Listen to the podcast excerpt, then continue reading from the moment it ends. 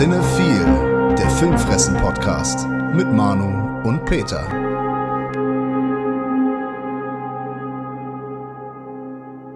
Weißt du eigentlich, was der Lieblingsfilm meiner Ex-Freundin ist?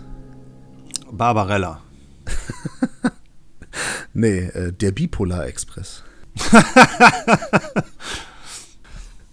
Und mit diesem Gag, gesponsert von Kai Pinno, begrüßen wir euch im neuen Jahr. Frohes Neues, liebe Filmfressenfamilie. Frohes Neues äh, YouTube, frohes Neues Spotify. Dieses ganze frohes Neues Gedingse, ne? Geht mir schon ein bisschen auf den Sack. Aber Peter, ich begrüße dich erstmal. Wie geht's dir? Manu, ich begrüße dich auch. Mir geht's super, aber äh, du begrüßt doch normalerweise nicht mit frohem neuen Jahr, sondern äh, hier Happy Ostern, hier sowas in der Richtung. Frohe Ostern, ja, das sage ich meistens an Weihnachten. Ja, Und frohes ja. Neues sage ich meistens erst im März oder ab März, um Leute zu verwirren. Ja, ist ein bisschen zu früh dafür, ne? Ja, genau. Das, ich muss noch ein bisschen warten. Ich mag das immer gerne, so diese sozialen Etiketten, einfach so ein bisschen damit spielen. Ne? Leute Ja. verwirren, mit Erwartungen spielen, das finde ich immer ganz gut. Ja, deshalb hast du auch deinen Geburtstag bei. Nee, stimmt nicht. Du hast bei Facebook hast du deinen Geburtstag richtig drin, oder? Nee, das steht ja gar nicht. Ah, okay, gut. Ja, das ist äh, klug. Ja, da kriegt man aber auch nicht so viele Geburtstagsgrüße, ne? Ja, aber ähm, interessant wäre es ja auch, wenn man sein, wenn man ein falsches Geburtsdatum äh, reinpackt. Was ich ja noch Ja. nie getan habe. nee, das hatte ich bei StudiVZ, da habe ich das dreimal im Jahr geändert. Das Geile ist, es gab Leute, die haben es tatsächlich mir jedes Mal zum Geburtstag gratuliert. Die waren auf meinem echten Geburtstag und haben Ah. mir trotzdem noch zusätzlich zweimal im Jahr gratuliert. Okay, das ist peinlich. Das ist vor allem peinlich, wenn man keine Scham dabei verspürt und das einfach macht und nichts hinterfragt. Ja, gut, aber ich glaube, das liegt eher am Nichtwissen, beziehungsweise, dass denen das nicht auffällt. Ja, das ist diese Laissez-faire-Haltung. Ja, Ja. na egal. Ja, wir haben, also momentan gibt es ja bei YouTube unsere Best-of und Worst-of-Listen. Und es kommt jetzt, beziehungsweise ist vielleicht schon draußen, die Enttäuschungen und Überraschungen des Jahres 2019. Äh, läuft ganz gut. Ähm, unsere Filmfressenfamilie reagierte auch ganz gut, da freuen wir uns immer. Und jetzt ist schon das Jahr 2020. Die ersten Filme laufen schon im Kino, die, wir haben auch schon ein bisschen was gesehen. Und es kommen ja noch einige Filme. Das ist korrekt. Ja, Peter, was erwartest du denn in diesem Jahr? Gibt es ein paar Filme, auf die du richtig Bock hast? Oder so ein paar Filme, wo du sagst, oh Gott, oh Gott, bitte nicht? Äh, naja, ich könnte ja direkt mal anfangen mit einem Film von 2019, der es irgendwie noch nicht zu uns geschafft hat, liegt aber daran, dass das ein Kurzfilm ist. Und zwar Nimik von unserem, einer unserer Lieblingsregisseure, Yorgos Lantimos. Das ist aber auch nur ein Kurzfilm. Hat bis dato aber, habe ich zumindest keine Möglichkeit gefunden, den irgendwo zu streamen oder zu kaufen.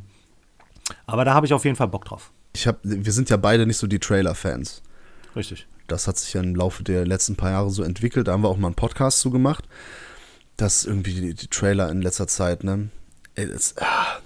ich hab, ich sag's ja schon mal, ne? Ich spreche ja nachher über Cats. Hm? Den habe ich ja im Kino gesehen mit, mit ein paar Leuten. Äh, Es wird sehr lustig. Es war sehr lustig. Und im Vorfeld liefen äh, so ein paar Trailer. Jeder Trailer, jeder Film hatte einen Frauennamen Okay. und hatte eine Sache, das ist der neue Trend. Ne? Früher war es so dieses, diese Hörner, dieses Dirt, ja, Mhm. was also ähm, Christopher Nolan-Filmen äh, in den Trailern dafür sehr häufig vorgekommen ist. Ja. Das Hans Zimmerhorn. Ja. Und jetzt ist in so einem bekannten Song in einer anderen Version, meistens sehr langsam, so leise klingen zu lassen und dazu läuft dann der Trailer. Achtet mal drauf, ist äh, wirklich nervig, weil das in jedem zweiten Trailer der Fall ist. Naja, ein paar Sachen habe ich äh, tatsächlich dann mal auf die Liste geschrieben, was denn so dieses Jahr interessant sein könnte. Und das ist natürlich für mich als Ghostbusters-Fan, endlich kommt ein dritter Ghostbusters-Teil. Was gibt's denn da zu lachen? Also ich- Achso, ja, nee. äh, warte ja schon sehr lange darauf, dass es mal einen dritten Film gibt. Und was ist denn daran so lustig? Naja, ich meine, wir hatten mit dem. Du hattest mit dem neuesten Ghostbusters ja eine ziemliche, ziemlichen Spaß. Gut, ist natürlich ein anderer Cast gewesen. Äh, jetzt kommt die Original-Crew fast komplett zusammen. Also ich betone nochmal, ich freue mich sehr darauf, dass endlich ein dritter Ghostbusters-Film kommt. ich möchte das nochmal betonen an dieser Stelle. Ja, ist von Jason äh, Reitman oder Reitman, wie man in äh, Deutschland sagt. Und das ist der Sohn von Ivan Reitman. Der macht jetzt den Ghostbusters 3. Ich muss sagen, der Trailer, der hat mich jetzt nicht komplett weggeblasen oder überzeugt, aber ich bin einfach gespannt darauf, was da passiert. Auf den freue ich mich nicht. Also was heißt freue ich mich nicht? Das ist kein Film, den ich großartig erwartet. Wo du gerade eben das mit den Tönen äh, hier in den Trailern erwähnt hast. Äh, das Horn, das Christopher Nolan in seinen Trailern äh, immer benutzt hat, sag ich mal. Der bringt ja dieses Jahr auch noch einen neuen Film raus. Tenet. Habe ich Ja, mir aber richtig. Ja. habe ich mir tatsächlich nichts weiter angeguckt. Äh, Ich glaube, ich habe den Trailer mal gesehen. Es gibt Äh, nicht viele Informationen zu dem Film. Genau, der Trailer hat auch wirklich eigentlich nichts verraten, Ja, das ist gut, wenn ein Trailer das macht. wenn er nichts verrät. Ja, also ist natürlich Ja. nicht der Sinn davon, aber die Sache Ja. ist, ich glaube, bei dem Regisseur und äh, bei dem Cast, äh, wer spielt nochmal mit? Äh, Robert The Batman Pattinson, äh, John David Washington beispielsweise und Elizabeth Debicki. Oh ja, Elizabeth Debicki. Stimmt, der bist ja dieses Jahr, letztes Jahr verfallen, ne? Ich, ich mag die sehr gerne. Ja. Ich schaue sie sehr gerne an. In Filmen. ähm, ne, die spielt auch gut. Ähm, ja, also bei dem Regisseur und bei dem Cast, äh, ganz ehrlich, äh, das reicht doch als Grund ins Kino zu gehen. Richtig. Ähm, und ansonsten, Herr Zemeckis bringt noch ein Remake mit The Witches ins Kino. Dann haben wir, da freue ich mich, nee, da freue ich mich eigentlich nicht drauf.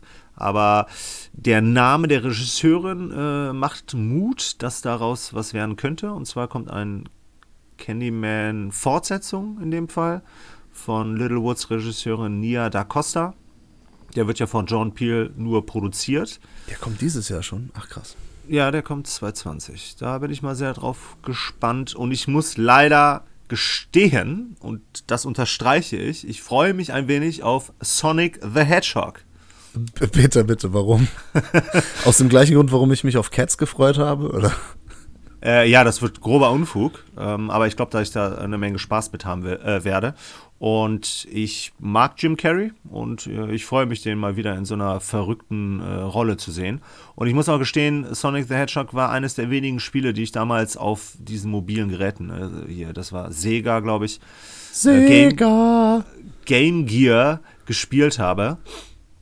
Und ja, ich bin da mal sehr gespannt, was sie da für einen Klamauk draus gemacht haben. Du warst die Sega-Fraktion, ich war ja immer Nintendo, bis heute. Ja.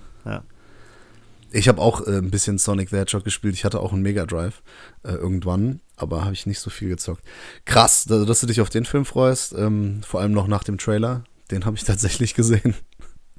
Obwohl ich sagen muss, er sieht sehr nach 90er Jahre aus. Ja, Ne? Jetzt, Ja. Ich glaube, die 80er haben wir langsam abgeschlossen, bis auf Ja. Ghostbusters 3. Und jetzt die 90er sind äh, wieder voll im Kommen. ja. Und in den 90ern waren die 70er voll im Kommen, falls du dich erinnerst. Ja. Also beziehungsweise haben wieder aufgelebt. ähm, bist du ein James Bond-Fan, Peter? Ah, was heißt Fan? Also ich habe bis dato natürlich alle gesehen. Auch den, äh, auch die, die eigentlich nicht dazu zählen. Also Casino Royale mit, ah, wie heißt der nochmal? Äh, Peter Sellers, David Niven. Die Namen, die hier äh, eine Rolle spielen. Also Rami Malek als Bösewicht, meine ich. Ähm, Ralph Fiennes als neue M. Und dann die Bond Girls Lea Seydoux und Anna de Armas. Das sind schon ein paar coole Namen. Anna de Armas auf jeden Fall. Ja. Über die sprechen wir nachher noch ein bisschen. Ja. Mm, Ja, Daniel Craig, also er hat mir schon als James Bond gefallen. Ich bin selbst jetzt nicht der größte James Bond-Fan. Ich habe mir mal auf die Liste gepackt, weil, ach, das, es gehört halt dazu. Richtig. Ne? Das ist so ein Film, äh, den, den, den guckt man schon. Als cinephiler Mensch guckst du dir halt auch die James Bond-Reihe an. Und äh, ich habe letztens, ich weiß gar nicht mehr, wer es gesagt hat, wo ich das gehört habe, dass jeder zweite Bond mit Daniel Craig geil ist. Ja, so viele gibt es ja noch nicht, ne? Ja, ja, aber dann wäre jetzt wieder der Fall. Stimmt. Ja. Ja, es war irgendwie Casino Royale, war geil. Dann Quantum Trost nicht. Dann war der ähm, Skyfall? Skyfall, der war geil. Dann Spectre geht so. Und dann Ja. jetzt, jetzt müsste wieder geil sein. Ja, cool. Ja. Was sagst du zu A Quiet Place 2?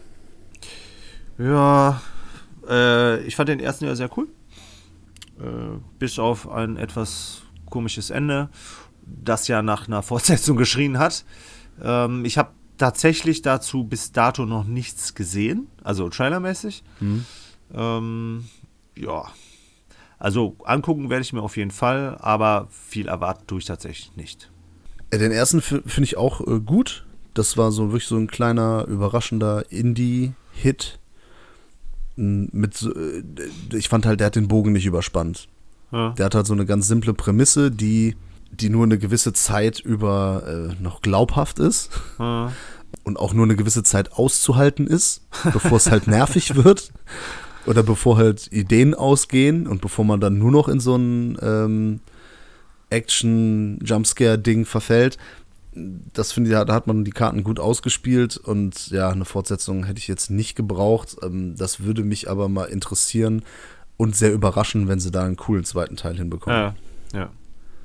Ja, ist ja auch von Krasinski, also wird dem ersten ja wahrscheinlich nicht ganz unähnlich sein. Da wird dann halt das Interessante sein, inwieweit sie das irgendwie storytechnisch dann auch so, ja, wie soll ich sagen, erfrischend darbieten können, dass wir da nicht äh, schnell einschlafen werden.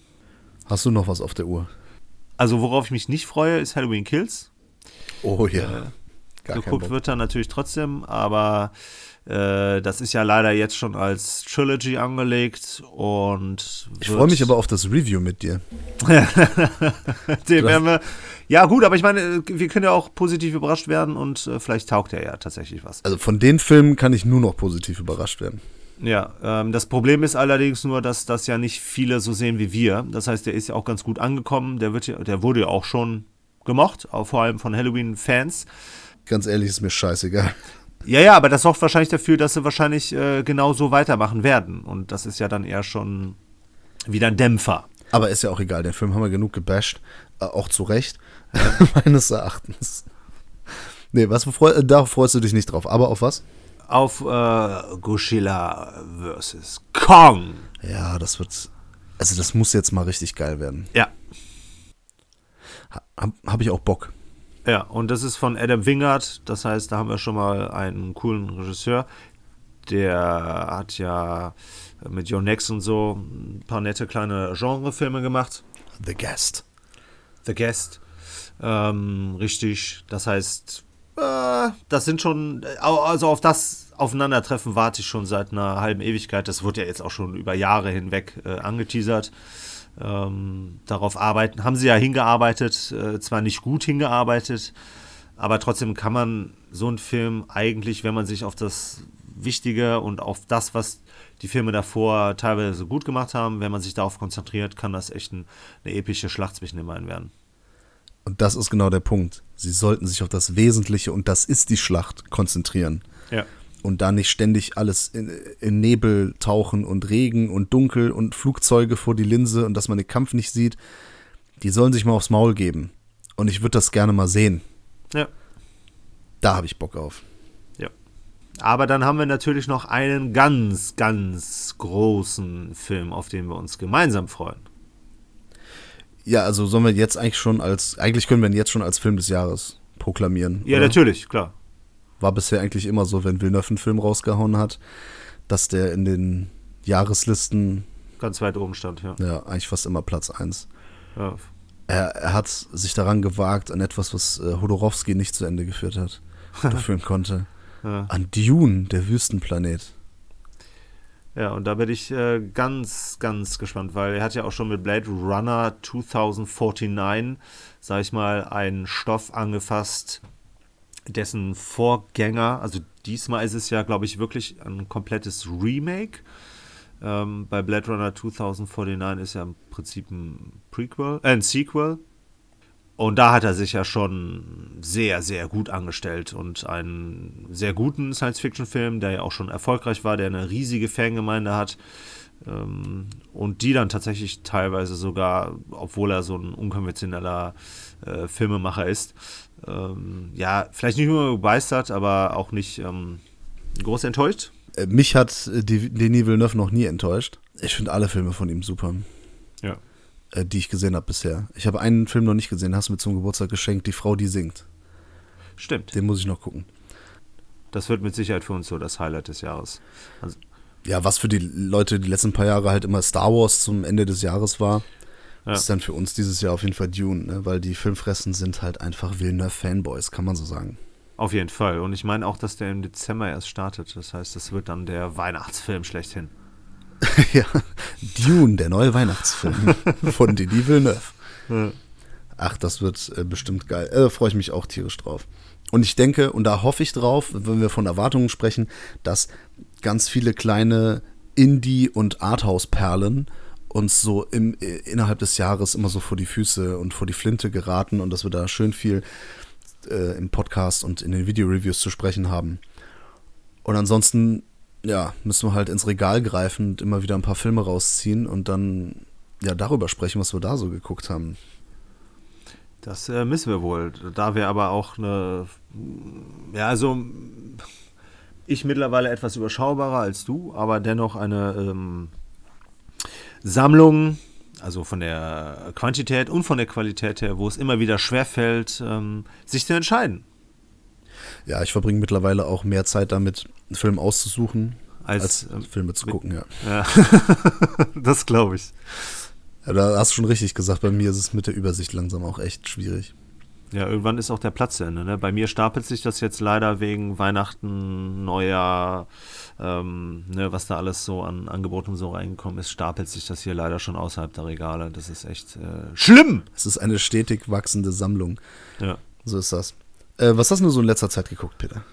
Ähm, einiges. Ähm, tatsächlich da ich derzeit äh, frei von einer Arbeit habe, habe ich dann auch mal ein bisschen Zeit äh, und vor allem auch abends und äh, habe mir dann äh, so alle paar Tage mal was äh, angeschaut. Dabei ist auch ein bisschen was äh, zusammengekommen. Ähm, deshalb auch nur relativ ganz kurz und knapp zu ein paar Sachen was. Ich habe mir den Dogtooth von Yorgos Lanthimos nochmal angeschaut. Sehr schöner Film. Den kann man auf jeden Fall nicht oft genug empfehlen. Es ist für mich auch die erste Berührung mit äh, dem griechischen Gott. ja. ähm, also was die Sichtung seiner Filme angeht, äh, The Lobster ist für mich immer noch mit Abstand äh, mein Lieblingsfilm von ihm. Aber mit Dogtooth habe ich ihn kennen und lieben gelernt. Und ähm, ich finde ihn halt so herrlich zynisch, ironisch und er ist halt so absolut ungewöhnlicher Stück Film. Äh, der ist halt bizarr und der ist halt auch absolut komisch. Eine ganz schöne, groteske, ähm, in der eine gestörte Familie im Prinzip äh, gezeichnet wird. Und das Ganze ist halt auch so ein bisschen surreal, ein bisschen überspitzt. Ne? Ist auf jeden Fall ein sehr vielschichtiges äh, Drama um verquere Erziehung. Und wie du mich damals in der Video-Review ähm, hinzugefügt hast, ähm, geht es auch hier um Kontroll Kontrollmechanismen von Faschismus und Diktaturen. Ja, auf jeden Fall so Staatsformen, die auf Unterdrückung setzen und ähm, auf Leute absichtlich fehlzuleiten. Ne, falsche genau. Informationen, Fake News und sowas halt. Genau, das heißt, der hatte dann auch so einen aktuellen Bezug, was ich ja immer ganz gut finde, wenn man das halt ähm, nicht an der Oberfläche sieht, sondern wenn man ein bisschen eintaucht, dann findet man halt auch immer wieder sehr viel Gehalt in solchen Filmen. Und ich finde den halt äh, so klasse, weil hier so viele Themen auch äh, angesprochen wird. Hier geht es um Identitätssuche, äh, hier geht es um fehlende Identifikationsmöglichkeiten. Da entstehen auch so geile, bizarre, krasse äh, Szenarien. Ne? Ich finde das immer wieder erschreckend, ähm, dass in dieser Familie dann so Sachen wie Langeweile beispielsweise zu Sexspielen und damit zu Inzest führt. Ja, in manchen Bundesländern ja ganz normal, ne? an der Tagesordnung. Ja, genau. Man kann das Ganze halt auch auf äh, Migranten und Ausländer ausdehnen, ne? weil der Vater in dieser gestörten Familie ähm, die Kinder, den Kindern Angst vor letztendlich harmlosen Dingen einredet. Ne? Die haben ja dann Angst vor einer Katze, die dann. Ja, der, er zieht das denen an. Ja, genau. Ja, und vor allem auch so, die dürfen ja nicht raus. Also so die Grenze des Hauses sind quasi die Landesgrenzen und alles, was darüber hinaus ist, ist halt die Gefahr. Genau. Ja.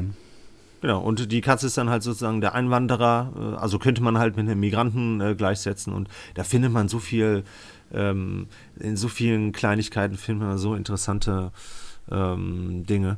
Ähm, und in dem Fall fand ich tatsächlich auch die Synchronisation mal ganz gut, weil ich hatte mir damals auch den nicht im Griechischen antun wollen. Okay, ich habe den noch nie synchronisiert gesehen, keine Ahnung. Okay, nee, das hat da auch ganz gut äh, funktioniert, weil ähm, hier auch schön die Emotionslosigkeit und Lethargie der Kinder äh, rüberkam. Ist auf jeden Fall ein Film. Ähm, für mich ist das in erster Linie ein Film über äh, falsche Erziehung und äh, an zweiter Stelle dann halt über ja, im Prinzip Diktaturen. Hier abgebildet durch ähm, den patriarchalischen Vater. Ein Film, den ich immer wieder empfehlen kann und bereitet mir auch immer wieder Freude, ihn zu sehen. Du hast eben gesagt, dass Lobster, The Lobster dein Lieblingsfilm von Yorgos Lantimos ist. Ja. Bei mir ist in letzter Zeit so ein bisschen, also Alps kommt immer mehr so als Favorit heraus, aber Ja. auch The Killing of a Sacred Deer. Okay. Die kristallisieren sich so ein bisschen, also äh, klar, für mich war auch immer The Lobster so der Go-To-Film, wenn es um Lantimos ging. Ja, Und jetzt kommen diese beiden. Es ist ja manchmal so, verschiebt sich das immer so ein bisschen, ne? ja, ja. ja. Die haben auf jeden Fall auch nochmal eine äh, weitere Sichtung äh, verdient. Muss ich gestehen, muss ich auch nachholen. Ich glaube, den Sacred Deer habe ich nur zweimal geschaut und Alps oder Alpen im Deutschen habe ich, glaube ich, auch sogar tatsächlich nur einmal geschaut. Den fand ich tatsächlich auch von all seinen Filmen am wenigsten zugänglich. Und das sage ich, nachdem ich ein bisschen was über Dogtooth gesagt habe. Echt, den fandst du am wenigsten zugänglich? Ja, Krass. Also aus der Erinnerung heraus, muss ich gestehen. Ja, vielleicht mag ich ihn deshalb so. Ja, Kann ja sein. Ja. Wird man ja wohl noch sagen dürfen. Äh, ja, mehr wollte ich. Äh, ich habe. Egal. Was? ähm, ja, guckt ihn euch an. Ich habe wieder ganz viel geguckt. Die Zeit zwischen den Jahren, die fülle ich immer sehr gerne und sehr viel mit Filme gucken. Und Alkohol trinken. Alkohol würde ich niemals trinken. Auch nicht am Geburtstag. Nein, nein, nein. Also ich, Bier, Wein, Whisky, da auf jeden Fall, ne? Aber Alkohol niemals. Okay. Ich habe mir ein paar Filme angeguckt. Zum Beispiel einen, den du mir zum Geburtstag geschenkt hast. Oh, Und zwar Zeit der Kannibalen. wurde auch mal Zeit. Ja, ähm, das ist ein Kannibalenfilm. Und nee, stimmt gar nicht. Es Ich ist weiß. ein deutscher Independent-Film äh, von Regisseur Johannes Naber.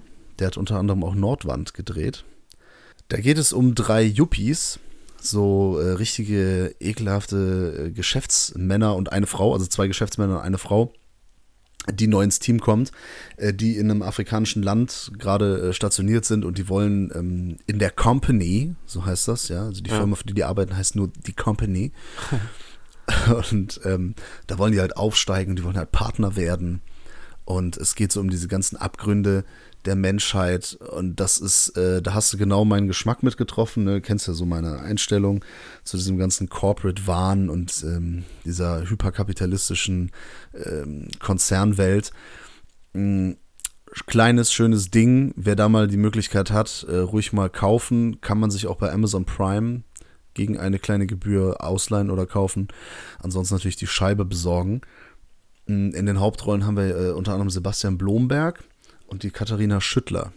Die haben wir zuletzt in Dogs of Berlin gesehen. Mhm. Ja, freut mich, dass er dir gefallen hat. Ja, das freut mich auch. freut mich noch mehr. Und ich habe äh, letztens bei Wicked Vision wieder zugeschlagen. Die haben, ähm, die vertreiben ja so diese Full Moon Picture Sachen. So diese ganzen Sachen, die Charles Band so produziert hat. Ähm, in den 70ern, 80ern. So sehr viel krasses B-Movie-Zeug. Ja. Da habe ich mir auch zwei Sachen angeguckt, unter anderem Laser Kill, äh, aka Laser Blast. Geht äh, nur ganz kurz, ne? Geht es um so einen Typ, also der ja nicht zufällig ein bisschen aussieht wie Mark Hamill. Also ist, ist kurz nach Star Wars kam der Film raus. Ich muss immer sagen, der, die Filme haben immer so eine kleine, ähm, sie nehmen so den Zeitgeist mit und orientieren sich an großen Filmen äh, der Zeit. Der findet halt eine Laserkanone, die so ein Außerirdischer auf, dem, auf der Erde zurückgelassen hat und geht dann auf so einen Rachefeldzug und, und zerballert dann mit dieser Laserknarre alles, was ihm nicht passt. Deswegen Laserkill. ist spaßig. Äh, Die Filme gehen auch alle nur so um die 80, ne? zwischen 70 und 80 Minuten. Ähm, ja, hat es, glaube ich, auch zu Schläferz geschafft. Naja, ich habe ein Herz für solche Filme. Mir macht das Spaß. Gerade bei Laserkill haben wir so zwei Außerirdische, die so in Stop-Motion animiert sind, also mit viel Herz. Ja. Dann habe ich in der Reihe mir auch noch äh, geholt und dann geguckt äh, Creepozoids, Ah. den man auch unter Creep Zone kennt. Ich weiß nicht, kennst du den? Äh, Nee, habe ich nicht gesehen. Ja, da geht es, es ist im Prinzip wie Alien. Also der Alien von Ridley Scott. Da hat jemand Alien gesehen, hat sich gedacht, ah, warte mal, ich drehe den Film nochmal mit ganz, ganz wenig Budget. Und dann, äh, der, äh, aber dem Film fehlen so ein paar Sachen. Zum Beispiel so eine ähm, Duschszene Ah, mit ähm, nackten Tatsachen, ah, Riesenratten, ähm, naja, sowas halt. ah. Und ähm, ja, da hat man diesen Film halt gemacht. Und ein paar Jahre später hat dann Ridley Scott sich gedacht, cool, ich mache noch mal einen Alien-Film und dann nehme ich zum Beispiel eine Duschszene mit nackten Tatsachen und pack einen Alien da rein. Falls du dich an Alien Covenant erinnerst. Ja, leider. Ja, Creepozoid, auf jeden Fall. Äh, das ist ähm, schon irgendwie ein cooler Film, weil der, der hat ganz geringes Budget gehabt, so unter 200.000 Dollar, glaube ich. Oh, das ist echt wenig. Ja, das war selbst 1987 nicht so viel Geld. Und das wurde in einer Lagerhalle gedreht, die irgendwie so 110 Quadratmeter groß war, was natürlich auch so Kameraleute und so vor eine große Herausforderung gestellt hat. Ja. Deswegen haben so manche Szenen auch so ein, wie soll man sagen, so, so, so ein Bühnencharakter, ein bisschen theatermäßig, weil einfach nicht so viel ja, Möglichkeit war, das aus verschiedenen äh, Winkeln zu drehen, damit man nicht so viel sieht vom Hintergrund, dass das nur so eine blöde Lagerhalle ist. Naja, auf jeden Fall ist der echt ganz spaßig. Aber da muss man wirklich auch, ähm, naja, drauf stehen, auf so komische Sachen. Und ähm, da ich ja gerne äh, mir so, ja, wie, wie, wie sagt das? Meine Freundin sagt immer, ach, guckst du wieder Schrottfilme? Mit einer kleinen Gruppe aus dem Bujo Omega Filmclub haben wir uns verabredet und sind zusammen in Cats gegangen. An meinem Geburtstag. Das ist äh, bescheuert. Wieso ist das bescheuert? Das ist total geil. Ich habe mich sehr gefreut. Ich war sehr verkatert, weil du weißt, du warst dabei, als ich reingefeiert habe bei meinem Geburtstag. Yep. Und an meinem Geburtstag sind wir in Cats gegangen. Ich habe ja nur irgendwas äh, gehört von Catsuits und Pussys und so und habe mir was komplett anderes vorgestellt. Bei Pussy warst du sofort am Start, ne? Genau, ich habe das ist so ein Film für Furries. aber ist er gar nicht. Nee, ganz ehrlich, äh, im Vorfeld sage ich direkt mal, ne, bevor ich irgendwas zu diesem Film von Tom Hooper sage. Der hat, glaube ich, Les Miserables auch gemacht. Ja. Und der soll ja gar nicht so miserable sein, aber ich, äh, habe ich nicht gesehen, aus dem einfachen Grund, ich hasse Musicals. Ja, zu Recht. Ich bin kein, also ich finde das einfach nicht cool. Es gibt so ein paar Ausnahmen. Äh, Blues Brothers zum Beispiel, hm. ja, den du mir in einer geilen VHS-Edition zum Geburtstag geschenkt hast, äh, von Turbine.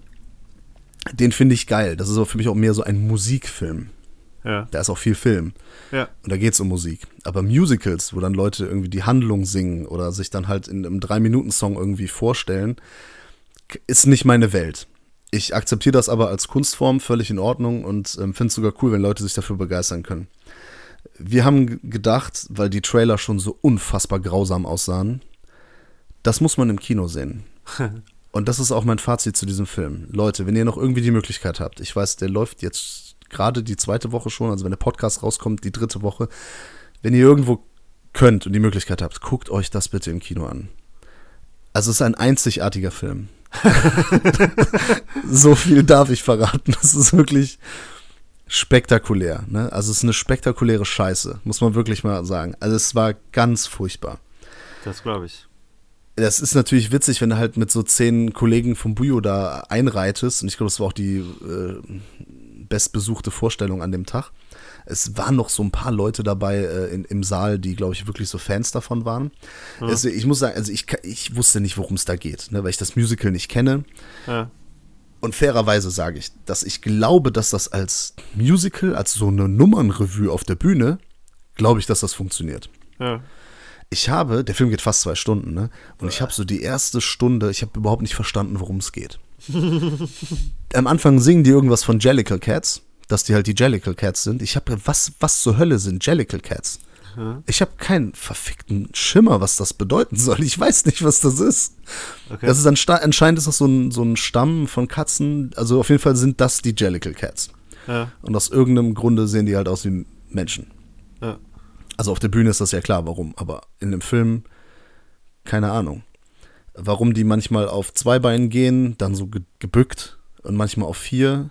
Ich, ich, ich, ich weiß nicht, ich habe nicht verstanden, was die Handlung von diesem Film ist. Weil das ist schlecht. die erste Stunde stellen sich nur Leute vor. Okay. Die sagen, ich bin der so und so, ich bin die so und so und dann erklären die sich halt nur, weil da kommt so, so eine Katze halt in diese, zu diesen Jellicle Cats und alle stellen sich mal vor. Ja. Und das geht eine verdammte Stunde. das ist kein Scheiß, Mann. Das, es gibt keine Handlung Bis zu einem gewissen Punkt, bis ich dann verstanden habe. Es geht tatsächlich darum, dass diese Jellicle Cats irgendwie einmal im Jahr oder die Chefin von denen, das ist die älteste, und die wird halt gespielt von Judy Dench. Und äh, herzliches Beileid an die Dame, dass sie das gemacht hat. Die wählt dann die, die aus, die Katze, die irgendwie aufsteigen darf in, habe ich schon wieder vergessen, wie das heißt. Hat mich ein bisschen an Logan's Run erinnert. Weiß nicht, ob du den Sci-Fi-Film kennst. Ja. Das ist so bisschen der Aufstieg dann in den Himmel. Ja. Darum geht's. Und da ist halt so ein böser Typ, der wird gespielt von Idris Elba. Und der äh, entführt da so ein paar Leute, ähm, so, so Kandidaten, mögliche Kandidaten, weil er in den Himmel aufsteigen will. Ja. Das ist die grobe Handlung. Und die Moral am Ende ist kein Scheiß jetzt, ne? Katzen sind keine Hunde. es ist, I shit you not. Das wird Okay. so gesagt. Das wird Krass. so gesungen. Krass. Ja, wir haben es auf Deutsch gesehen. Äh, das ist vielleicht noch, kommt erschwerend hinzu, aber ähm, unterstützt den Trash-Faktor. Ja. Kein Scheiß. Am Ende geht es darum, Katzen sind keine Hunde. Ja. ja, haben sie ja nicht unrecht, ne? Ja, also genau, genau wie du bin ich ja eher so eine Cat-Person. Ja. Ich glaube, jetzt bin ich eher so ein Hundemensch. Krass. Nach dem Film. Ja, das würde ich aber, äh, das ist doch ein Misserfolg, oder? Ja, nee, also das ist äh, natürlich auch nicht ähm, ernst gemeint. Natürlich nicht. Äh, Die Sache ist, ähm, es ist ein bisschen wie bei Three from Hell. Also eigentlich müsste ich den Film noch so unter die schlechtesten Filme 2019 kategorisieren. Ich habe aber ein Problem überhaupt, das als Film anzuerkennen. Ja, das ist, äh, das ist nicht für den Film gemacht. Ich glaube, dass es wirklich wesentlich sinnvoller gewesen wäre, so ein ähm, Musical-Auftritt auf der Bühne ordentlich mit ein paar Kameras, mit mehreren Einstellungen zu filmen, den Ton gut abzumischen Ja. und das auf eine Scheibe zu pressen.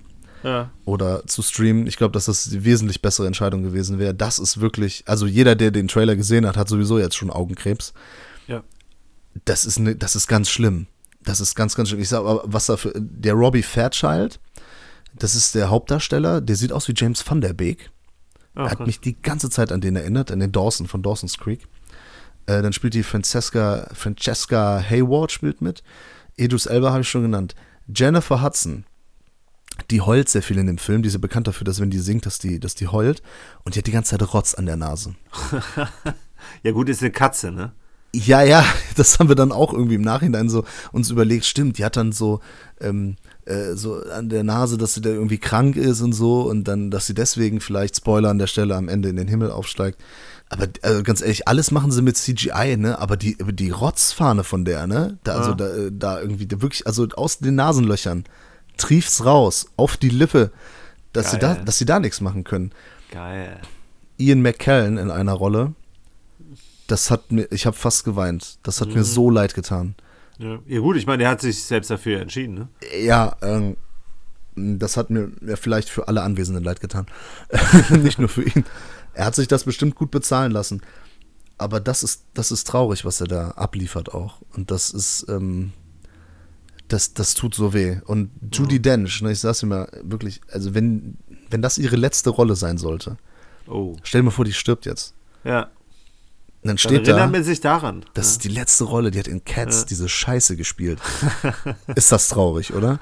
Auf jeden Fall. Also, das ist deswegen, ne? Das ist so ein Film. Obskur, bizarr sind, glaube ich, so die, die richtigen Attribute, die man da verteilen kann. Ja. Wie gesagt, muss man im Kino gesehen haben. Eine absolute Empfehlung, sich das anzugucken, aber nicht, weil es gut ist, sondern weil es wirklich Schlecht ist. äh, schlimm. Also ganz, ganz schlimm. Das ist also kom ein komplettes Chaos, dieser Film. Und deswegen ist es wunderbar, sich das auf der Leinwand anzugucken. Mehr kann und möchte ich nicht dazu sagen. Es hat noch nicht gereicht. Ich äh, würde gerne noch mehr dazu hören. Ein feuchter Traum für Furries. Okay, das ist, der landet also auf der. Ja, eigentlich, also das, das klang ja schon sehr enthusiastisch, beziehungsweise der, das klingt, als wäre der so scheiße, so richtig scheiße, dass der schon wieder gut ist. Es geht. Ich hatte schon Schmerzen beim Gucken. Aber im Nachhinein habe ich gedacht, so, ey, was, was für ein Erlebnis. ey, keine Ahnung, schwer zu beschreiben. Okay, also ich meine, theoretisch würde ich jetzt die Frage stellen, warum guckst du dir sowas an? Ja, weil ich mir nicht immer nur Sachen angucke, von denen ich äh, erwarte, dass ich, oder dass, die mich interessieren oder von denen, äh, dass, äh, von denen ich erwarte, dass sie gut sind, sondern halt auch obskures und bizarres Zeug. Und der Trailer sah so scheiße aus. Und dann kam halt äh, einer auf die Idee von Bujo und meinte so, ey, lass uns alle den zusammen gucken. Geschlossen als Bujo-Gruppe. Ja. Die ja sowieso viel B-Film und Schrottzeug gucken. Ja. Und wir haben uns halt auf, dass das so Schrott ist, der unterhält. Und dann, dann als Gruppe ist das schon irgendwie ein cooles Event. Okay, aber wieso ist E.T. Brown? No reason. Ach, Rubber. Rubber, richtig. Jetzt habe ich. Äh, ah, ja, es ist auch schon länger her. Ein sehr ja. guter Film von Quentin Dupieux. Ja, genau. Ich wollte einen, mit einem skurrilen Film weitermachen. Ja, aber der ist auch echt gut. Der ist äh, richtig gut. Der ist äh, viel besser, als man das, äh, wenn man die Synopsis liest, erwarten würde. Ganz schnell erzählt. Wir haben zwei Handlungsebenen. Ebenen. Eine Gruppe von Zuschauern beobachtet mit Ferngläsern ein Schauspiel. Und dieses Schauspiel besteht darin, dass ein Autoreifen namens Robert oder Robert im Prinzip zu einem Serienkeller wird. Durch eine Figur im Film direkt in der Exposition die Sinnlosigkeit der Dinge und des Lebens angesprochen wird. Ne? Also das Prinzip alles. Er führt da auch verdammt viele Beispiele auf von, äh, aus bekannten Filmen ähm, dass halt vieles einfach aus keinerlei Gründen. Ja, es geht um Beliebigkeit, glaube ich. Genau. Nicht, nicht um genau. Sinnlosigkeit. Ich glaube, es ist eher Beliebigkeit. Ja. Willkürlichkeit vor allem ja. auch. Ich finde auch, dass der Quentin Dupieux, der war, der hat, ich, das war sein erster großer Film, also der erste Film, der äh, die Aufmerksamkeit äh, sowohl bei Publikum als auch bei Kritikern äh, gewonnen hat. Und ich fand, er hat sich so ein bisschen mit dem Film als König des Skurrilen entpuppt, wird dann aber tatsächlich auch im Laufe des Films schon und durch seine Nachfolger, unter anderem Wrong und Reality, zum Master der Willkür. Ne, weil er dieser unfassbar, unfassbar frönt. Und äh, das ist einfach, der, der Film macht eigentlich, obwohl eigentlich nicht wirklich viel passiert. Ne? Man sieht ja im Prinzip nur die ganze Zeit den Reifen, der so ein bisschen äh, Blut leckt, ne? wie so, so ein Baby ähm, äh, auch das Gehen lernt, etc. Und dann kommt er durch Telekinese, ist es ihm dann auch irgendwann möglich, äh, einfach mal Köpfe von Menschen explodieren zu lassen. Und äh, nicht nur wir folgen dem Autoreifen bei so einer kleinen Jagd auf äh, im Endeffekt dann auf eine Frau, äh, sondern halt auch diese Gruppe von Zuschauern, die in der zweiten Handlungsebene äh, spielt, ähm, mit der wir dann im Prinzip auch gleichgesetzt werden. Das heißt, im Prinzip ist das auch äh, irgendwo eine Mediensatire, weil der spielt sehr viel ähm, mit, mit ähm, filmischer Realität und vor allem halt auch mit den Rezipienten, also uns. Und das Ganze dann teilweise mit so ein paar kleineren Horror-Elementen garniert und einem verdammt coolen Soundtrack. Und das Krasse ist auch, ähm, das steht dem Film auch sehr gut, der ist teilweise echt richtig brutal. Ne? Ja. Explodierende Tiere, ähm, explodierende Köpfe und das Bild, wenn der Reifen auf einen Autoreifenfriedhof zurollt und sieht dann diese Autoreifen da verbrennen ähm, das war brutal. Das war jetzt, ne, das war jetzt nicht blutig oder so, aber das war brutal, weil man mit dem Reifen tatsächlich einmal kurz mitfühlen konnte, ähm, weil da so ein Genozid an seinen äh, Brüdern äh, durchgeführt werde, wurde. Ja, und warum können wir mitfühlen mit dem Reifen? Das ist ja echt das Krasse. Am Anfang ist sehr viel Show, don't tell. Ja. Das, was du gesagt hast mit dem, wir, wir kriegen seine ganze Entwicklung mit, seine äh, Odyssee von Anfang über Mitte bis Ende. Und dass man da wirklich, also es so absurd es klingt, aber Quentin Dupieux ist nun mal, ne, wie du sagst, der Meister des Absurden und auch des Surrealen, ja. Ähm, hat man echt so ein bisschen Empathie mit dem Reifen. Er fühlt halt ja. mit. Und deswegen, dieses Bild, was du gerade beschreibst, deswegen trifft einen das auch. Kann man nachempfinden. Das ist halt, äh, das ist so abgefahren einfach, ja. Ja, ja und das ist, das ist halt cooles, unkonventionelles, skurriles, äh, sehr lustiges äh, und wie ich auch im Endeffekt finde, originell, auch wenn er ähm, auch wenn er dann im Prinzip so ein bisschen Sachen aufgreift, wie, ähm, ich glaube, das wird auch am Anfang genannt, hier so äh, Christine, ne, wo, wo, wo ein ganzes Auto äh, zu einem mordenden Instrument wurde. Ja, mit sowas spielt er halt auch äh, ganz gerne. Ähm, aber ich finde, das ist, der ist, der hat halt Substanz, ne? Der, wie gesagt, ist eine coole Satire, aber der ist halt auch super unterhaltsam. Auch wenn tatsächlich sehr wenig gesprochen wird. Aber das, da hilft dann tatsächlich auch ein eigener Soundtrack, äh, der das Ganze dann nochmal extrem aufwertet. Und ich bin froh, dass ich das, ähm, den Film in einem Mediabook habe, wo der Soundtrack nochmal extern beiliegt. Ich bin auch so ein äh, Soundtrack-Fetischist. Und das ist tatsächlich auch der Film, mit dem ich äh, mit ihm meine erste Begegnung hatte. Ja, ich auch und ich fand den damals auch schon richtig cool. Mittlerweile bin ich sehr begeistert. Der hat ja auch im Internet so eine Popularität mh, hm, gewonnen, alleine nur dadurch, ja, durch diese absurde Geschichte und, und durch das Thema. Ich glaube allerdings wirklich, dass viele den Film gucken oder auch geil finden aus falschen Gründen dass sie halt gar nicht so diese anderen Ebenen sehen, ja, wie Mediensatire ja. oder ich fand zum Beispiel das Ende, finde ich bis heute ist einfach ein riesen Fickfinger in Richtung Hollywood. Ähm, kommt zwischendurch schon immer so durch, aber am Ende ja. ist das einfach so ein, ein großes Fickt euch. das finde ich halt so schön. Ja. Ich mag Dupieux. Ja, das ist so auch einer, der tatsächlich nicht enttäuscht. Bis dato ist auf jeden Fall ein sehr interessanter äh, Filmemacher und das Interessante sollte jetzt nicht, äh, ist jetzt nicht negativ äh, konnotiert. Nicht wie bei Cats. Richtig. Aber wo wir eben bei Cats waren, ähm, ich habe mir The Uninvited angeschaut. Ja. AKA Uninvited. Also der ist, der ist mal mit The oder The Uninvited, mal heißt er ah. Uninvited, man weiß es nicht. Ähm, aus dem Jahr 1988 habe ich mir in einem schicken Mediabook von CMV Laservision geholt, mit so einem geilen Lenticular-Cover. Ja. Also wenn man das bewegt, dann, also das, also zwei Bilder halt. Ähm, ist auch, glaube ich, schon ausverkauft. Kann man aber noch eins im Saturn in Köln kriegen. Hier Tipp an der Stelle. Regie hat geführt Graydon Clark, der hat sehr, sehr viele B-Filme gemacht und das ist halt auch wieder so ein richtig trashiges Ding. Ich will nur mal die Tagline verlesen, äh, die damals auf, auf einem der Poster stand und das war Cats have nine lives, you only have one. Die Geschichte ist wirklich schnell erzählt. Also es gehen so Genexperimente mit einer Katze gehen schief und ähm, die entläuft dann. Und in dieser Katze ist jetzt ein Monster. Aus der Katze kommt ein Monster heraus und das kann Leute töten. Okay. In so einer kleinen süßen Katze. Aha. Und äh, so eine rotgetigerte bisschen. Du weißt, was ich meine. Ne? Ja. Und die läuft halt rum und die kommt auf so einen auf so eine Yacht, wo so ein reicher Typ mit so ein paar jungen Leuten irgendwie geil Party feiert. Und der will auch noch irgendwo hin. Keine Ahnung, das ist auch alles scheißegal, darum geht es auch gar nicht. so, ne?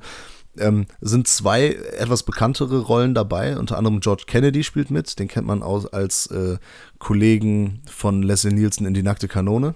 Ja. Also Kollege von Frank Drabin gespielt von Leslie Nielsen. Und Alex Cord spielt auch mit. Den kennen wir aus der Serie Airwolf. Hast du Airwolf geguckt damals? Ja, aber nicht, nicht durchgehend, also episodenhaft. Okay. Äh, unser lieber Freund und Kollege Christoph N. Kellerbach hat einen ähm, Booklet-Text dazu geschrieben, der wie immer sehr informativ und äh, sehr krass recherchiert ist. Der Film macht wirklich Spaß, wenn man auf so B-Scheiß steht. Allein die Idee. Da ist eine Katze, die läuft da rum auf der Yacht und aus der Katze kommt so ein Monster. Ne? Es ist alles ganz billig, ganz günstig gedreht. Wahrscheinlich hat man sich gedacht, ey, wir haben hier dieses komische Monster. Wir müssen irgendwie, wie machen wir das am besten? Ne? Wir können das nicht die ganze Zeit so rumlaufen lassen und so zeigen, weil das ist zu aufwendig. Wir machen was. Ja, ja gut, ist halt in der Katze drin, ne? Weil Katze kannst du halt zeigen, wie die rumläuft. Das ja. ist halt günstig. Naja, es ist auf jeden Fall, ähm, sollte man sich das mal angucken, weil das schon, äh, wo wir auch gerade beim Thema skurril waren, ist es auf jeden Fall, aber der macht tatsächlich auch Laune. Und äh, der Christoph hat nicht nur den Booklet-Text geschrieben, sondern hat zusammen mit dem Tom, den ich auch kenne, schöne Grüße nach Berlin, war, ähm, hat er einen Audiokommentar eingesprochen. Und da waren die, glaube ich, beide nicht so nüchtern dabei. das ist ziemlich lustig. Also vor allem, ich meine, gut, ich kenne die beiden ja auch. Dann ist es natürlich noch lustiger. Aber da sollte man sich wirklich ey, scheiß drauf, 25, 30 Euro kann man ruhig mal für ein Mediabook für, für so einen Film ausgeben.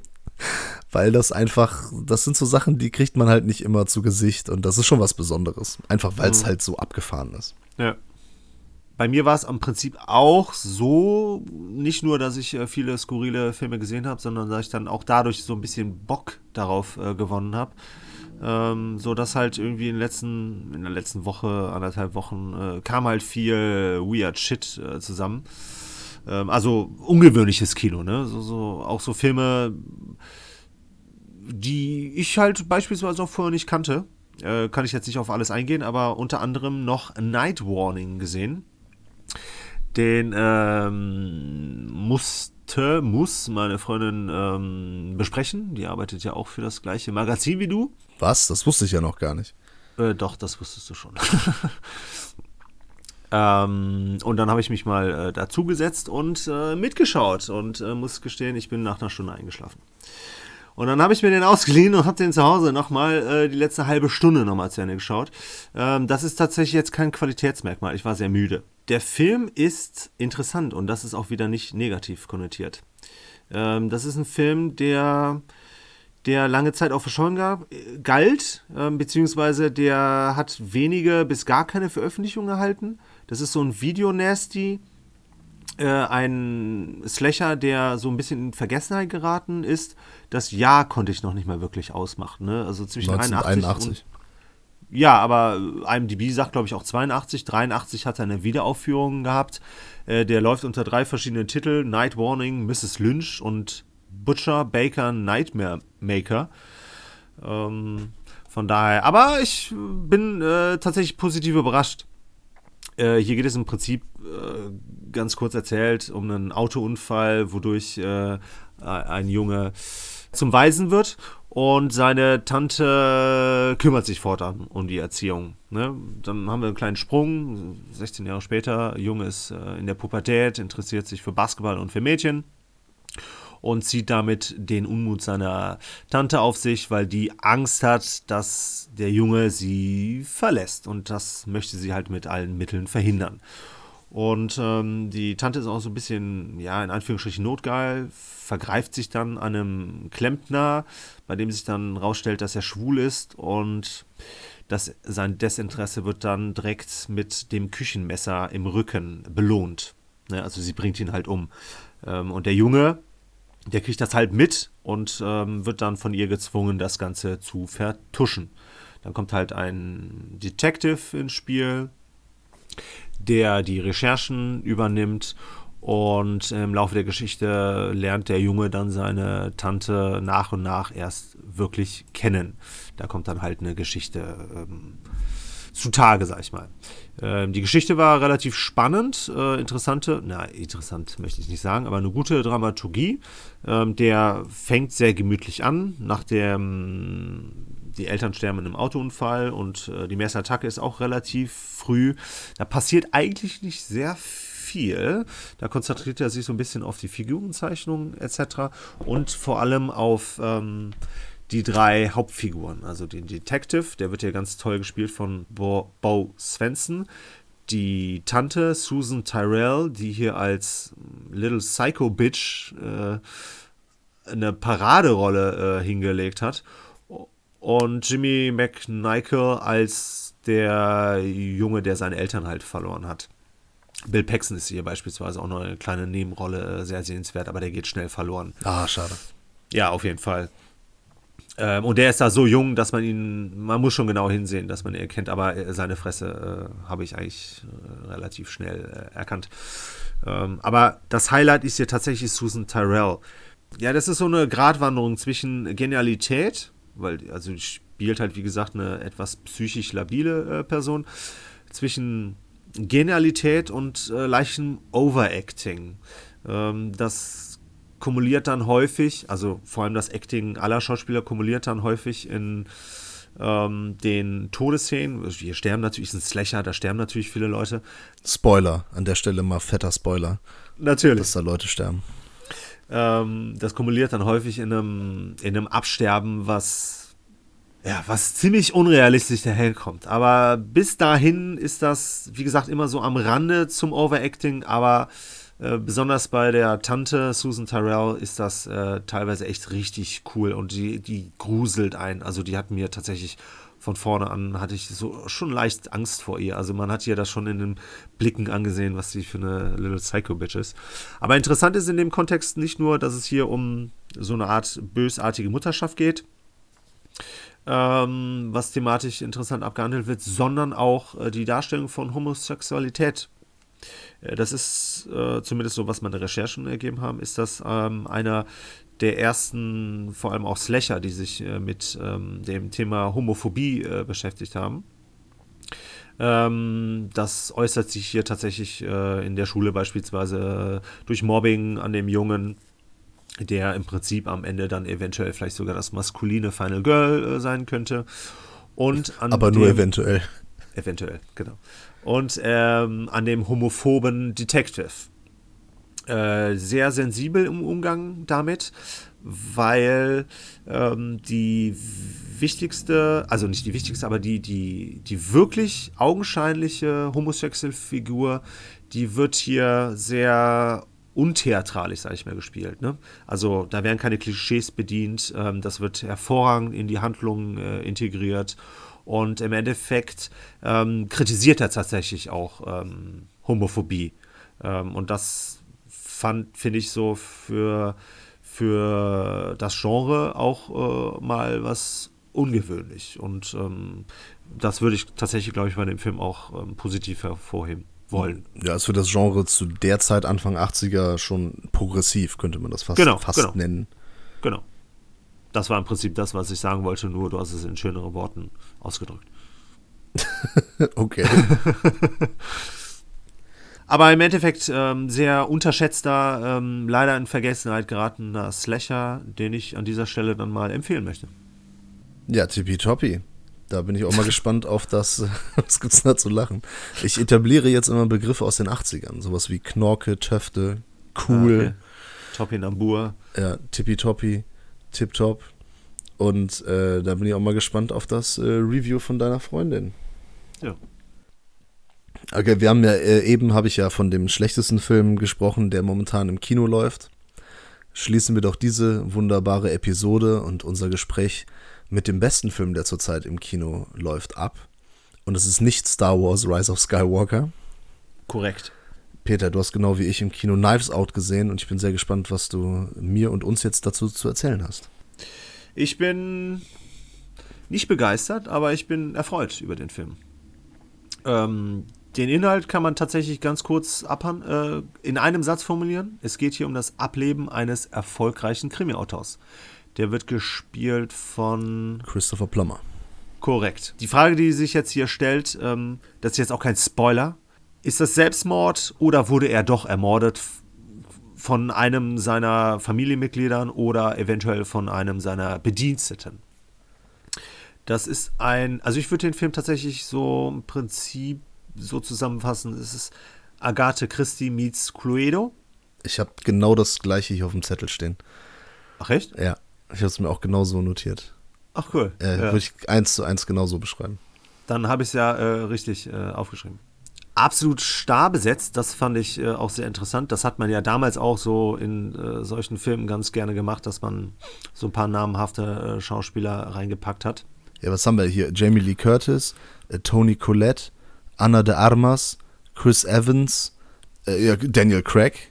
Mhm, Michael Shannon. Oh, Michael Shannon stimmt ja auch noch. Ey, bis in die kleinste Nebenrolle. Genau, Don Johnson, das war schon sehr cool. Okay, äh, ich habe ein, zwei, ja nicht Probleme mit dem Film. Also ich fand, im Endeffekt fand ich Daniel Craig interessant. Das ist ein Wort, was heute häufiger äh, gefallen ist. Interessant besetzt. Ich hätte mir da tatsächlich einen etwas klassischeren Detective, Privatdetektiv äh, gewünscht. Er wird ja hier sehr charmant als CSI-Pyro äh, beschrieben. Ich verstehe, dass der Herr Ryan Johnson im Prinzip durch, vor allem auch durch ihn, äh, halt von diesem klassischen Whodunit Mörderratespiel, was es ja auch ähm, nach einer gewissen Zeit gar nicht mehr ist, äh, wegkommen wollte und das Ganze ein bisschen moderner äh, gestalten wollte.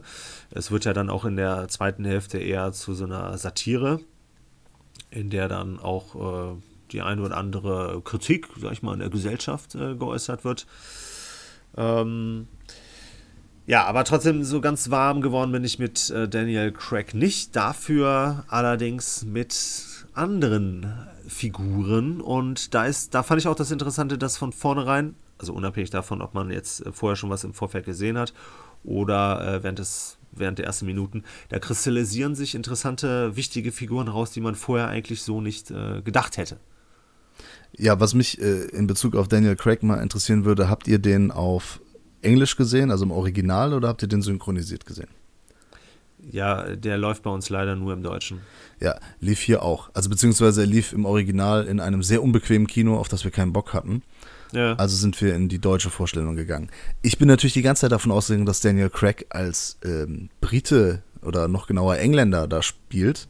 Ja. Und am Ende sagt halt irgendeiner, äh, dass der irgendwie so ein Südstaatler ist, wahrscheinlich noch so ein Texaner. Und das hätte ich halt gerne im Original gesehen. Ja, beziehungsweise gehört ja. an der Stelle. Ja. Das wäre halt echt cool gewesen.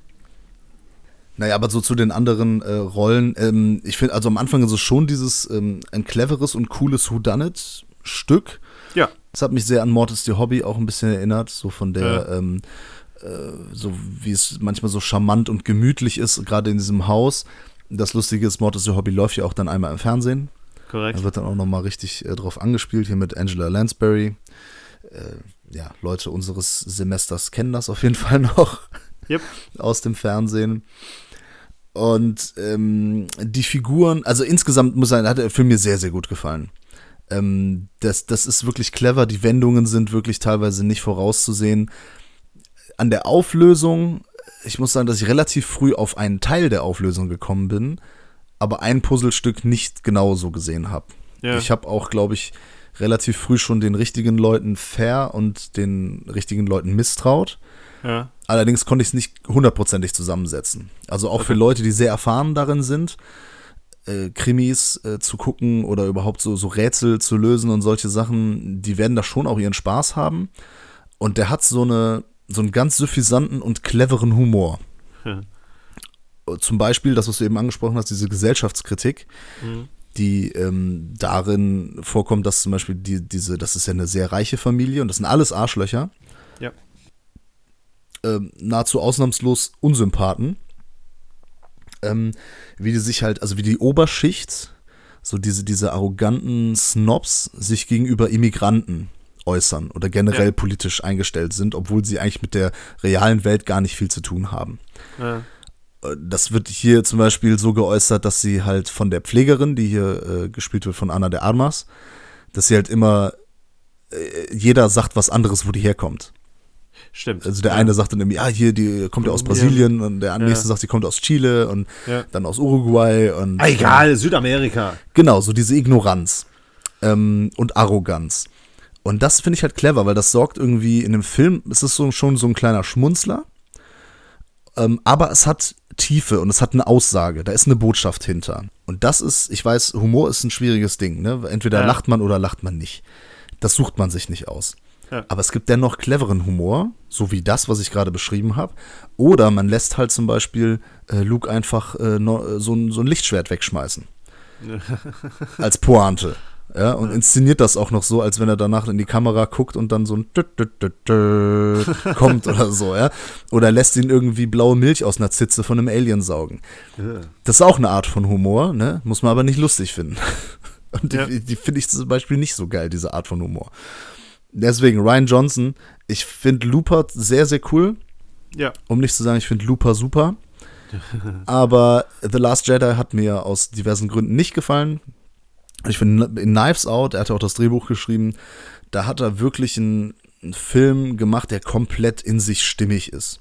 Ja. Die Figuren sind teilweise sehr oberflächlich, ähm, ist aber nicht schlimm, weil das dann wieder so ein bisschen an dieses Cluedo oder wie man in Deutschland sagt, Cluedo äh, Spiel erinnert. Weil das sind ja auch eher so ähm, ganz klischeehafte Schemen von, von Ja, ne, aber so es Figuren. passt ja. Es passt ja im Prinzip auch zu den oberflächlichen Figuren. Also zu der Oberflächlichkeit der Figuren. Natürlich, aber die sind halt wirklich so, ähm, die sind halt irgendwie immer, immer böse und äh, die eine ist nur gierig und der andere ist halt der äh, Untreue und und die sind halt immer so ganz klar kategorisiert. Da gibt es nicht so viele Schichten Grautöne. bei denen, genau, Grautöne. Aber dafür hat man ja auch sehr, sehr gute und bekannte Schauspieler, ja. die denen dann halt äh, Leben einhauchen. Genau. Und das ist insgesamt sehr, sehr gut gelöst. Der Film sieht geil aus. Der hat, ähm, es ist sehr, sehr, schön in diesem Haus gefilmt. Also ist auch ein geiles Setting einfach. Ja. Äh, das ist das Einzige, was ich dem Film halt äh, so vorwerfen kann. Am Ende ist mir das ein bisschen zu ausgewalzt. So, der hätte den Abschluss zehn Minuten vielleicht früher schaffen können. Zehn ah, Minuten, okay. Viertelstunde, der hätte so, so, so schneller den Bogen ah. Äh, bekommen können. Das ist mir am Ende ein bisschen zu ausgewalzt, weil es dann irgendwie klar ist, worauf es hinausläuft. Ah. Finde ich, äh, relativ früh. Ähm, ist es dann klar und dann wollte man vielleicht nochmal so den, den einen Bogen noch so ein bisschen hinauszögern. Das hätte man sich vielleicht schenken können. Ist Meckern auf hohem Niveau. Ich finde, das ist momentan der beste Film, den man im Kino sehen kann. Und was man tatsächlich auch nicht vergessen äh, darf, äh, sollte, ist, dass der mit 130 Minuten eigentlich relativ lang ist, aber das fühlt sich nicht so an. Absolut ähm, merkt man die nicht. Und was ich gerne noch hervorheben möchte, ist tatsächlich eine, ja, doch irgendwo geniale Schlusseinstellung. Also das hat mir sehr gut gefallen, das letzte ja. Bild. Ne? Ich sag da nur Tasse. Das hat schon gepasst. Ja, also vor der Tasse auch noch. Alleine, wo, wo die unten stehen und, so, und, ja. und sie oben steht. Ja. Das war schon. Ja, ja, das, das meinte ich, genau, genau, genau das meinte ich. Ähm, es läuft ja dann im Endeffekt auf die Tasse hinzu. Äh, genau, das, das Bild was dann davor draufsteht. natürlich. Ja, ja. Ja, genau. Herrlich. Ja, ja, das, also das meine ich mit stimmig, ne? So da, ja. da, da, passt dann wirklich alles. Auch kameratechnisch alles echt super eingefangen. Das war eine schöne Pointe. Ja, absolut. Da, da gab es auch richtig äh, Gelächter im Kino. Also so zufriedenes Lachen. Ja. Ähm, ja, ey, super Film. Also für mich hat sich Ryan Johnson auf jeden Fall wieder ähm, rehabilitiert. Und somit schließen wir auch unsere erste Podcast-Episode im neuen Jahr, in 2020, äh, zufrieden ab, oder? Also ich bin äh, sehr zufrieden. Peter, wie sieht es bei dir aus? Sitzung ist geschlossen. Wir verlassen zufrieden unsere äh, Podcast-Aufbauten. Und ich hoffe, dass wir nächsten Podcast ähnlich enthusiastisch anfangen und auch beenden können. Ja, ich auch. Da geht es nämlich um die Fantasy Filmfest White Nights. Yep. Die werden wir hier in Köln besuchen. Und da haben wir dann zehn Filme, über die wir sprechen können. Da bin ich mal sehr gespannt. Peter, es hat mir wie immer sehr viel Freude bereitet. Äh, was sehr schön ist, letztes Jahr haben wir ja so gesagt, was, was sind unsere Ziele so fürs Jahr, also so auch so für Filmfressen. Ähm, da habe ich ja gesagt, so dass wir diesen Podcast ans Laufen bekommen und dass wir das machen. Und da freue ich mich, dass wir jetzt äh, fast schon 30 Episoden tatsächlich hinbekommen haben. Und äh, ja, es macht mir super viel Laune. Ich finde es schön, dass ähm, einige Leute sich das auf YouTube und ähm, Spotify anhören. Wie gesagt, wenn ihr noch irgendwie Vorschläge, Ideen oder sonstige Gedanken habt, die ihr ausdrücken möchtet. Behaltet ja, sie für euch. Genau, haltet die Schnauze.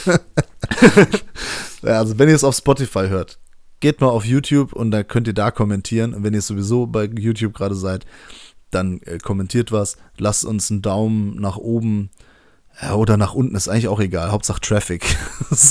Aber am liebsten Daumen nach oben da. Peter, äh, vielen Dank. Ich freue mich schon auf die nächsten Video-Reviews, die wir machen werden und auf den nächsten Podcast. Ähm, wir sehen uns die Tage im Kino. Bis später, Peter. Ich freue mich natürlich auch ähm, auf diverse neue äh, Sichtungen aus Fantasy Filmfest, nächste Woche Podcast, neue Video-Reviews. Äh, freue mich natürlich, wenn ihr alle wieder äh, einschaltet, wenn wir, wenn der Manu und der Peter über dies und das und jenes und äh, solches äh, sprechen. Bis dahin,